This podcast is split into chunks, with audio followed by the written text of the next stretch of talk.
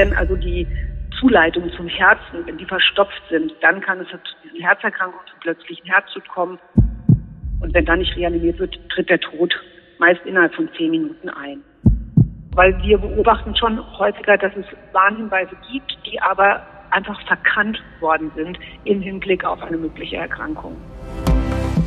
Impuls. Impuls. Wissen für Ihre Gesundheit. Wir sprechen mit Herzspezialisten und Herzpatienten locker und lehrreich über das zentrale Organ, unser Herz. Denn Ihre Gesundheit ist uns eine Herzensangelegenheit. Impuls. Impuls. Der Podcast der Deutschen Herzstiftung. Für alle, die mehr über ihr Herz wissen wollen. Hallo und herzlich willkommen zu einer neuen Folge von Impuls. Schätzungsweise 65.000 Menschen sterben jedes Jahr in Deutschland an einem plötzlichen Herztod. Betroffen sind mitunter auch junge, sportliche Menschen, die bis dahin oft als völlig gesund galten. Plötzlich und unerwartet kommt es bei ihnen dann zu einem Herzstillstand. Ist das Schicksal oder ein vermeidbares Ereignis? Die Frankfurter Professorin Silke Kauferstein erforscht, wer möglicherweise besonders gefährdet ist und wie sich das Risiko frühzeitig erkennen lässt. Über ihre Arbeit und ein aktuelles Projekt spreche ich im heutigen Podcast. Hallo, Frau Professor Kauferstein. Schön, Sie am Telefon begrüßen zu können. Ich grüße Sie, Frau Ney. Hallo. Frau Professor Dr. Silke Kauferstein ist Molekularbiologin und sie leitet das Zentrum für plötzlichen Herztod und familiäre Arrhythmiesyndrome am Institut für Rechtsmedizin der Universität Frankfurt. Dort baut sie ein bundesweites Register für plötzliche Herztodesfälle auf. Das ist ein Projekt, das auch von der Deutschen Herzstiftung mit 100.000 Euro gefördert wird. Mein Name ist Ruth Ney. Ich bin Medizinredakteurin bei der Herzstiftung. Frau Professor Kauferstein, im vergangenen Jahr, da hat das Thema plötzlicher Herztod eine gewisse Aufmerksamkeit bekommen, nachdem der Fußballnationalspieler Thomas Müller darauf aufmerksam gemacht hat, auf seinem Twitter-Kanal. Sind es denn vor allem Profisportler oder sind es Profisportler eine besonders gefährdete Gruppe? Der ähm, plötzliche Herztod allgemein, muss man sagen, ist ein seltenes Ereignis. Und gerade beim Sport wissen wir, dass auch hier selten die Profisportler betroffen sind. Wir haben ja auch immer noch den, das Ereignis von dem Herrn Eriksson in mhm. Erinnerung, als dieser 2020 vor laufender Kamera dann plötzlich ein Herztod auf dem Spielfeld erlitten hat. Und das sind natürlich Szenen, die in Erinnerung bleiben. Das ist äh, Aufmerksamkeit, die für dieses Thema geschaffen wird. Aber Studien zeigen, dass ungefähr die Häufigkeit im Sport bei 0,3 bis 3 Todesfälle pro 100.000 Sporttreibende pro Jahr beträgt. Mhm. Und auffällig ist hier auch, dass häufiger ambitionierte Hobbysportler betroffen sind im Vergleich zu Leistungssportlern. Mhm. Was genau kennzeichnet denn eigentlich den plötzlichen Herztod? Wir hatten jetzt gerade das Beispiel des Fußballspielers Christian Eriksen. Der ist ja nicht gestorben, auch wenn das Ganze ein plötzlicher Herztod war. Genau, er hat quasi seinen plötzlichen Herztod überlebt. Er hatte natürlich großes Glück, dass er eine gut ausgebildete Rettungsmannschaft direkt am Spielfeldrand hatte. Das muss natürlich nicht immer so glimpflich ausgehen. In der Tat ist der plötzliche Herztod definiert als ein schnell eintretender Tod. Man sagt, wenn die Symptome innerhalb oder der Tod innerhalb von einer Stunde nach Symptombeginn eintritt, wenn er beobachtet wird. Und wenn wir keine Zeugen haben, sagt man, wenn die Person 24 Stunden vorher noch bei vermeintlich guter Gesundheit war. Und er ist ein Tod, der aus einer natürlichen Ursache heraus entsteht, also durch eine bestehende Herzerkrankung. Und dann ist es häufig so, wenn wir noch zusätzliche Störungen haben, die dann sozusagen das Fass zum Überlaufen bringen, dann kann es zu Herzrhythmusstörungen kommen. Mhm. Diese wiederum können zum Beispiel eine sogenannte Kammertachykardie sein. Das heißt, wenn in der Herzkammer ein viel zu schneller Impuls entsteht. Und das kann dazu führen, dass das Herz zum Kammerflimmern kommt. Das heißt, es kann dann wirklich ähm, kein Blut mehr in den Kreislauf gepumpt werden. Der Kreislauf bricht zusammen und die Betroffenen kriegen dann, ähm, verlieren das Bewusstsein, haben keinen Puls mehr. Und wenn dann nicht reanimiert wird, tritt der Tod meist innerhalb von zehn Minuten ein. Mhm. Also höchste Eisenbahn immer, dass dann reagiert wird. Und Sie haben gesagt, meistens sind es dann doch vorbestehende Herzerkrankungen. Dann denkt man ja eigentlich, Herzerkrankungen ist eine Frage des Alters. Das heißt, je älter, desto größer ist das Risiko, dass das Herz dann auch irgendwelche Schäden nimmt oder krank wird. Wie sieht das denn bei dem plötzlichen Herztod aus? Wie ist da die Altersverteilung? Wer gehört zu den am meisten gefährdeten Patienten? Sie haben es schon erwähnt, natürlich ist das Altern ein äh, sogenannter Risikofaktor. Je älter ich werde, desto wahrscheinlicher ist es, dass ich eine Herzerkrankung entwickle. Und wir wissen, dass bei alten Menschen die sogenannte koronare Herzerkrankung hier die Hauptursache ist. Die finden in 80 Prozent der Fälle. Das heißt, wenn also die Zuleitungen zum Herzen, wenn die verstopft sind, dann kann es zu diesen, zu diesen Herzerkrankungen, zum plötzlichen Herztod kommen, der dann in Verbindung mit einem Herzinfarkt einhergeht. Wir sehen aber auch genauso, dass junge Menschen betroffen sein können. Sie haben es anfangs schon erwähnt, wir haben 65.000 Menschen, die ungefähr in Deutschland an einem plötzlichen Herztod versterben. 40 Prozent davon sind im erwerbsfähigen Alter, das heißt zwischen 15 und 65 Jahre. Und das Entscheidende mhm. ist einfach, dass wir oder die Personen, die besonders gefährdet sind, die bis dato noch nichts von ihrer Erkrankung wissen. Ne, das heißt, da ist eine ja. Herzerkrankung, die besteht. Das ist ja die Ursache für den plötzlichen Herztod. Aber es sind vielleicht noch keine Warnzeichen aufgetreten, die ich als so bedrohlich empfinde, dass ich vielleicht zum, zum Arzt gehe. Und mhm. deswegen ist es einfach wichtig, dass man auf bestimmte Faktoren achtet. Sie sprachen gerade von Faktoren, auf die geachtet werden sollte. Gibt es also grundsätzliche Warnsignale, die einem Patienten anzeigen, sich doch besser mal beim Arzt checken zu lassen, beziehungsweise die einem Arzt dann als Anhaltspunkt dienen können, dass etwas mit dem Herz des Patienten möglicherweise nicht in Ordnung ist?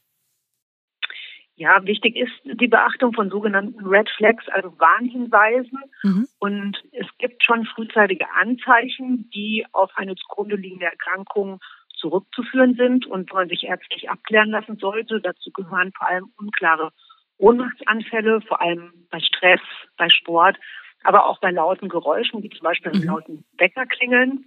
Okay. Und gleichzeitig muss, äh, werden wir hellhörig, wenn in der Familie schon mehrere plötzliche Herztodesfälle zum Beispiel in jungen Jahren vorkommen oder auch Unfälle ohne erklärbare Ursache.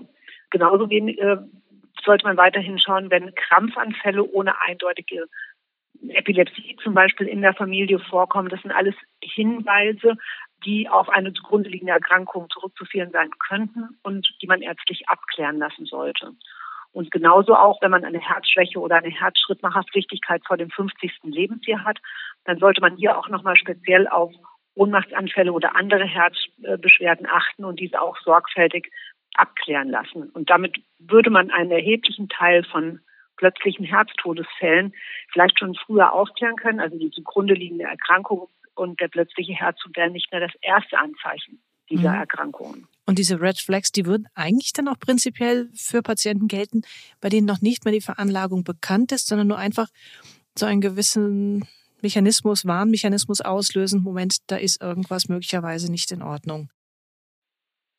Genau, wenn ich jetzt zum Beispiel in Ohnmacht falle, ich bin auf dem Weg zum Supermarkt und äh, falle einfach um mhm. ohne erkennbaren Grund, dann sollte man das definitiv ärztlich abklären lassen. Wenn ich aber jetzt zum Beispiel in der Schlange stehe für ein Konzert seit zwei Stunden, es ist tierisch heiß und ich habe nichts getrunken, dann wäre das vielleicht eine Erklärung für den Ohnmachtsanfall. Aber wenn ich keinerlei Erklärung habe, dann sollte man in solchen Fällen sich ärztlich untersuchen lassen. Mhm. Und dann könnte unter Umständen tatsächlich so eine Veranlagung dann auch dabei entdeckt werden. Genau, weil wir beobachten schon häufiger, dass es Warnhinweise gibt, die aber einfach verkannt worden sind mhm. im Hinblick auf eine mögliche Erkrankung. Sie erwähnten, dass etwa 40 Prozent der Fälle eines plötzlichen Herztodes sich in der Gruppe der 15 bis 65-Jährigen ereignen. Und besonders fassungslos machen einen dabei ja vor allem die Fälle im Teenageralter. Also wenn ein Jugendlicher, der gerade noch putzmunter erschien, dann plötzlich beim Kicken oder Schwimmen tot zusammenbricht oder morgens tot im Bett aufgefunden wird. Wie häufig sind denn speziell in der Altersgruppe unter 20 solche für die Familien dramatischen Fälle? Ja, das sind Gott sei Dank seltene Ereignisse, das muss man immer dazu sagen. Wir sehen genau solche Fälle, wie Sie sie eben beschrieben haben. Das Problem ist, dass wir in Deutschland keine verlässlichen Daten haben. Wir haben eine mhm. geringe Obduktionsrate, ein bis zwei Prozent. Das heißt, 98 Prozent der Daten, die wir haben, beruhen auf Eintragungen in Leichenschauscheinen, was mit einer gewissen Unschärfe verbunden ist. Wir gehen davon aus, dass wir ungefähr 1000 bis 2000 Personen haben im Alter von 1 bis 39 Jahre. Das ist bei uns so die, die Kategorie, die als jung gilt, weil mhm. hier geht man davon aus, dass genetische Herzerkrankungen hier eine, eine entscheidende Rolle spielen. Wenn auch Ihnen die Herzgesundheit wichtig ist, werden Sie Mitglied der Deutschen Herzstiftung. Infos dazu finden Sie im Internet unter herzstiftung.de. Es scheint also zum Teil gar nicht so einfach zu sein, gerade bei Jüngeren dann im Nachhinein die konkrete gesundheitsbedingte Todesursache zu ermitteln.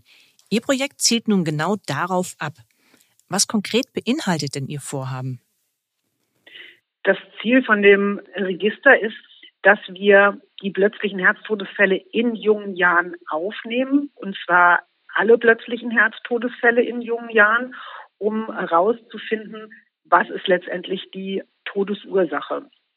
Und dafür wollen wir bestimmte Ressourcen nutzen. Das heißt, nicht nur aus Sicht der, der Rechtsmedizin, sondern wir wollen auch die feingeweblichen Untersuchungen aufarbeiten. Wir untersuchen die Angehörigen, das heißt, wir haben die Daten aus der Klinik, arbeiten mit den niedergelassenen Kardiologen zusammen im Rettungsdienst und eben die genetischen Untersuchungen fließen auch in das Register mit ein. Das heißt, wir haben eine umfassende Datengewinnung und das führt dazu, dass wir einfach ein besseres Verständnis noch für diese plötzlichen Herztodesfälle gewinnen. Und wir haben natürlich eine der größten Gruppen an plötzlichen Herztodesfällen, die wir in Deutschland dafür zusammensammeln.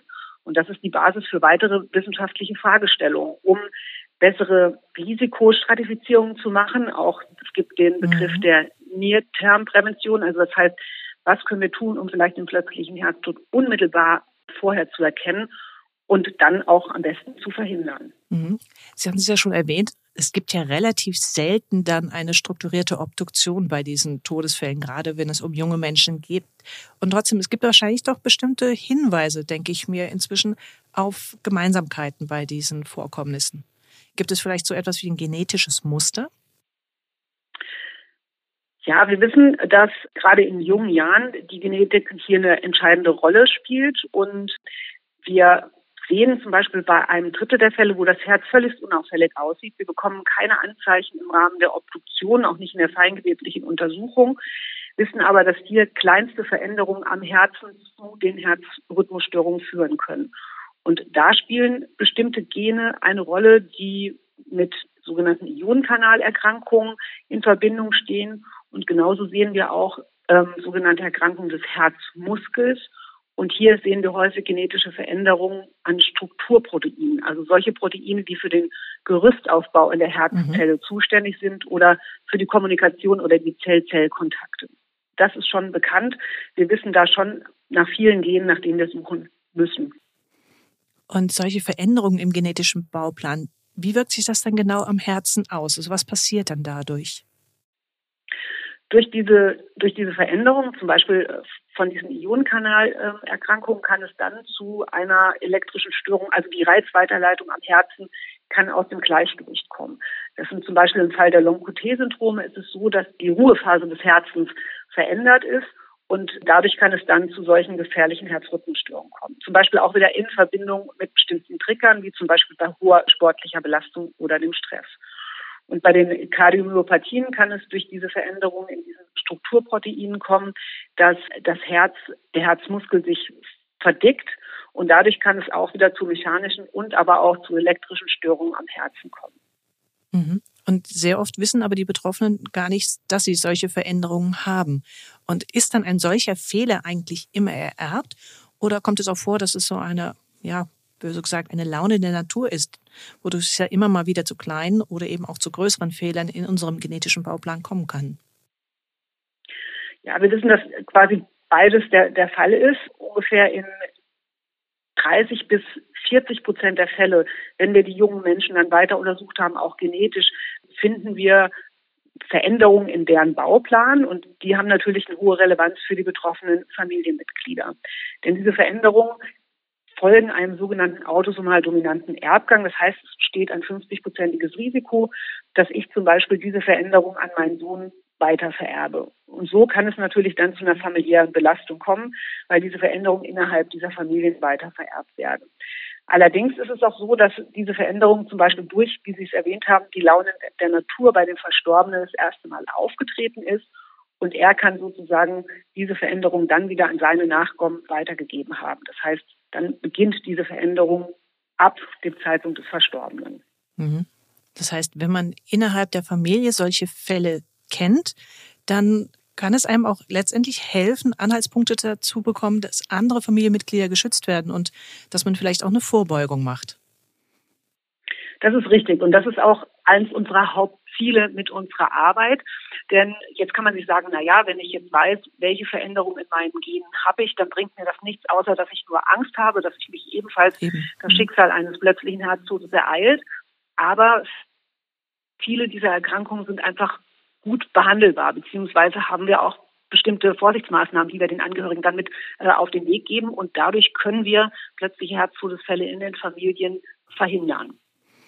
Was und wenn man diese Erkrankung in den Familien festgestellt hat, dann gibt es auch ganz verschiedene Therapien, mhm. die für die Erkrankung dann zur Verfügung stehen. Was gehört zum Beispiel, wenn Sie da das ein oder andere Beispiel geben könnten dazu? Also wie sieht dann eine gute Präventionsstrategie aus?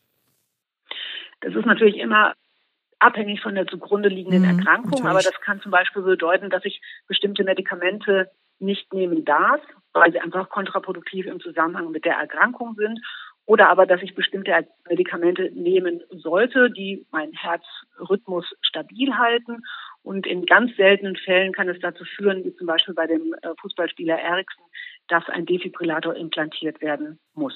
Mhm. Das heißt, bei den Medikamenten zum Beispiel zum Herzberuhigen würde eher dann eine Therapie mit Beta-Blockern in Frage kommen. Und Vorsicht wäre Richtig. bei den sogenannten Medikamenten, die die QT-Zeit verlängert. Das heißt, im EKG einen bestimmten Teil des Herzrhythmus vergrößern. Richtig, genau. Mhm. Und ähm, wahrscheinlich auch beim Lebensstil muss man dann schauen, wie viel Sport, welcher Sport geht. Wie kann ich, also wie viel Belastung ist möglich, nehme ich mal an. Genau, das sind zum Beispiel auch so einfach Anpassungen, mhm. dass dann individuell abgesprochen werden muss.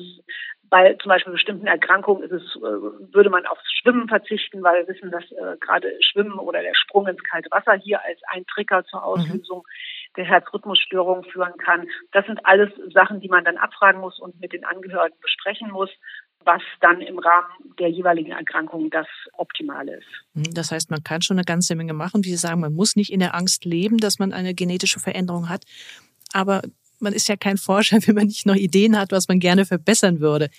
Was würden Sie denn speziell noch gerne verbessern, damit eben solche betroffenen oder gefährdeten Familien noch besser betreut und geschützt werden? Das, was aus unserer Sicht von absoluter Notwendigkeit ist, dass wir einfach diese strukturierten Untersuchungen, so wie wir sie aktuell in unserem Zentrum anbieten, flächendeckend in Deutschland abgebildet sehen. Und im deutschen Gesundheitssystem ist es so aber noch nicht erfasst. Und oftmals ist es so, dass wir sehen, dass bei den Fällen keine Obduktion vorgenommen wird, weil wir das Problem haben, dass der Staatsanwalt letztendlich als Auftrag hat, Fremdverschulden rauszufinden und nicht die genaue natürliche Todesursache. Mhm. Aber diese Untersuchungen sind, wie gesagt, wichtig, dass wir herausfinden, gibt es hier vielleicht eine genetische Belastung oder Erkrankung innerhalb der Familie. Dann haben wir das Problem, dass wir die Kostenübernahme für diese weiterführenden Untersuchungen oftmals nicht geklärt haben und dass die Familien oftmals auch in vielen Fällen über die Notwendigkeit einer möglichen familiären Erkrankung nicht informiert werden. Und das ist aus unserer Sicht eine unhaltbare Situation, die wirklich dringend verändert werden muss. Vielleicht schaffen wir es durch dieses Gespräch ein bisschen Aufmerksamkeit auch genau für dieses Thema und für die Wichtigkeit, sich damit auseinanderzusetzen, dann zu wecken. Ja, vielen Dank für das Gespräch, Frau Professor Kauferstein. Ich danke Ihnen, Frau Nall. Vielen Dank. Wir können als Impuls mitnehmen, gerade bei Kindern und jungen Erwachsenen, da sind es oft genetisch bedingte Herzerkrankungen, die leider, wenn überhaupt, oft erst im Nachhinein bei einer Obduktion als Ursache eines plötzlichen Herztodes entdeckt werden. Dabei können frühzeitige genetische und kardiologische Untersuchungen in den Familien, bei denen es zu einem solchen Schicksalsschlag gekommen ist, durchaus helfen, dass sich ein solches Ereignis künftig nicht mehr bei anderen Familienmitgliedern wiederholt. Und dann lässt sich oft der Alltag von den gefährdeten Personen nämlich so gestalten, dass die zugrunde liegende Krankheit nicht getriggert wird, etwa mit einem, wie wir gehört haben, angepassten Sportprogramm und Medikamenten. Ich sage Tschüss für heute und freue mich, wenn Sie auch das nächste Mal wieder zuhören bei Impuls. Wissen für Ihre Gesundheit.